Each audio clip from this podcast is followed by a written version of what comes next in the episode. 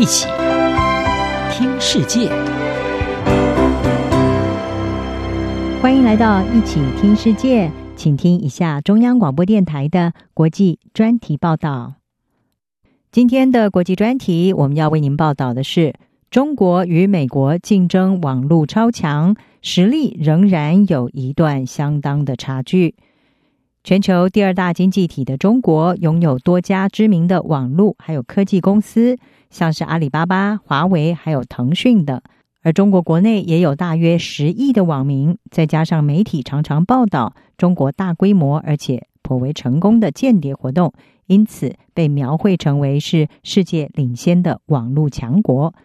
但是，根据英国智库国际战略研究所最新所公布的评估报告，和美国相比，中国的网络能力仍然是略逊一筹，差距至少有十年的时间。国际战略研究所的网络空间和未来冲突专家奥斯汀，他在日前在《日经亚洲评论》上面是撰文指出，媒体报道只关注中国数位化进步的积极方面，例如提到北京要成为全球人工智慧领导者的远大抱负，而造成了外界对中国网络实力的夸大认知。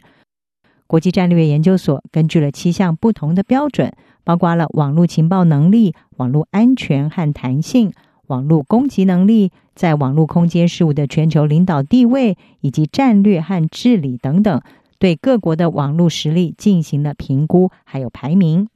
结果，根据这些评估标准，美国是被列为顶级的网络强国。至于中国和俄罗斯，则是和美国的盟友，包括英国、澳洲、加拿大、法国，还有以色列，排在第二级。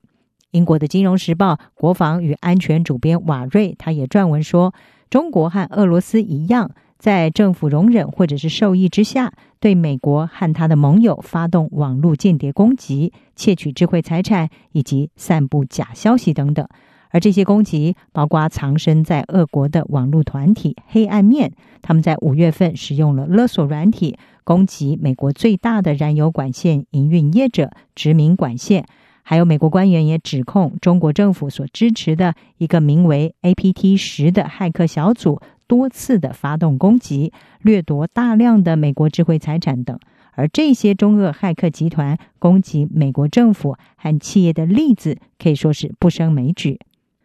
不过，尽管中国和俄国的骇客猖獗，但是根据国际战略研究所，中国因为相对松散的网络安全技术，还有其他薄弱的环节，让它其实是没有办法和竞争对手美国相抗衡的。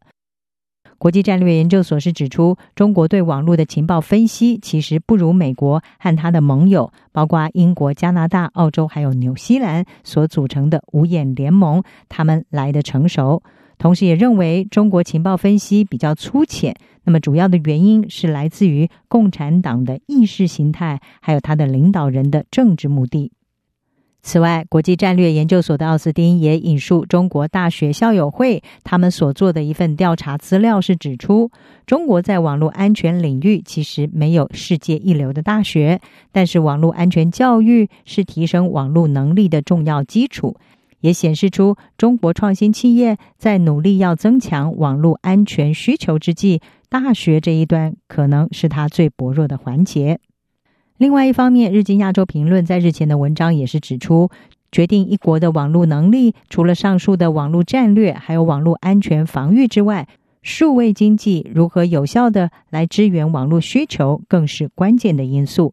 奥斯汀就分析，跟美国相比。中国的网络战略落后，网络安全防御薄弱，而在数位经济实力上，虽然有部分的美国人认为在这方面是落后中国，只排在第二位，但是呢，根据研究报告，数位经济其实是美国对中国保持的最强大优势。